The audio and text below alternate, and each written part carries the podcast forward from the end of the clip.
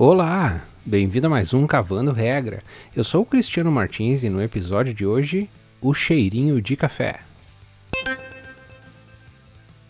Eu sei que muitos de vocês estão escutando esse podcast pela manhã, apreciando um bom café. Café é um dos pequenos prazeres que muitos de nós nos permitimos diariamente. Está sempre disponível, não é caro, a menos que você queira um daqueles super exclusivos, e a gente encontra em qualquer lugar, até que a gente não o encontre mais. Para deixar claro, eu não estou dizendo que o café vai acabar amanhã e você precisa sair correndo e estocar tudo o que puder hoje. Mas isso é um perigo e muito mais real do que muitos possam imaginar.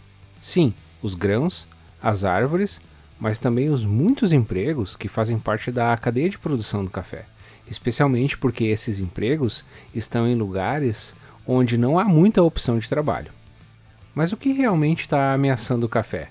Bem, um pequeno e estranho fungo. Isso para começar. E nós mesmos. Nós estamos mudando o planeta há centenas de anos e esse novo mundo não parece ser adequado para o cultivo de café. Mary McKenna, jornalista científica e autora de Superbug e Big Chicken, conta a história de Elmer Gabriel, um pequeno fazendeiro das longínquas montanhas da Guatemala, nas proximidades de uma cidade chamada San Pedro e Apocapo, que é um centro de produção de café. Mas antes da história, vale muito pontuar que a vasta maioria das pessoas que produzem café pelo mundo são pequenos produtores, e eles fazem isso em lugares onde não se cresce nada além de café. E esse é o caso de Elmer, que tem sua propriedade entre vulcões. O fazendeiro que cultiva café não tem muita alternativa. Elmer tem uma pequena propriedade e tem outro trabalho. Seu pai era produtor de café, seu avô também era, e na região não há muito o que fazer.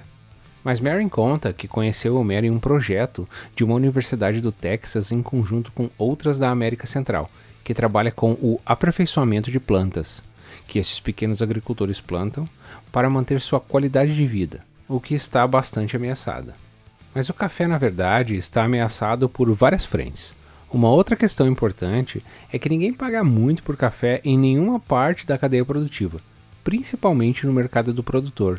Eles não ganham muito por isso. Mas o que realmente vem ameaçando é uma doença chamada Coffee Leaf Rust, que é um fungo que ataca as folhas da planta de café e faz com que a planta não produza o grão. Faz um bom tempo que produtores de café lidam com isso mas tem piorado muito nos últimos anos. O primeiro relato deste fungo é de 1869, em uma publicação britânica sobre agricultura, ou seja, não é algo recente. Já naquela época, Coffee Leaf Rust era um problema sério e foi identificado em terras de possessão da colônia britânica próximas ao Oceano Índico, um lugar onde hoje chamamos de Sri Lanka que numa janela de 10 anos acabou totalmente com a produção de café naquele lugar. A doença cruzou o Atlântico, chegou na América do Sul, na América Central e nas áreas que estávamos falando antes. Mas desde então sempre eram controladas por pesticidas. Mas de uns anos para cá, a praga tem ficado mais forte e tem resistido a esses produtos químicos. Produtos que, por sua vez, são caros e nenhum dos pequenos agricultores quer gastar dinheiro com até mesmo porque não ganham para isso. A pergunta que fica é: por que não estamos conseguindo combater essa praga agora? A conclusão lógica seria dizer que o fungo sofreu uma mutação e está diferente. Mas não há muitos cientistas ao redor do mundo que estudam Coffee Leaf Rust ou qualquer outra das pragas que afetam folhas. E os poucos cientistas trabalham com essas bases de dados gigantes, mas eles começaram a prestar mais atenção no caso das que atacam o café, porque café é um produto relevante. E a conclusão foi que não houve uma mutação, e sim as condições externas mudaram e estão mais favoráveis à patologia. E uma das alterações que está afetando são as mudanças climáticas. A alteração na temperatura média e nos padrões de chuva estão criando um ambiente mais favorável para a proliferação desses fungos. Ao mesmo tempo, chuvas mais fortes e sem um padrão não ajudam a própria planta do café a se nutrir e crescer. Café é uma das commodities mais negociadas no mundo hoje, sem dúvida no top 10 da lista.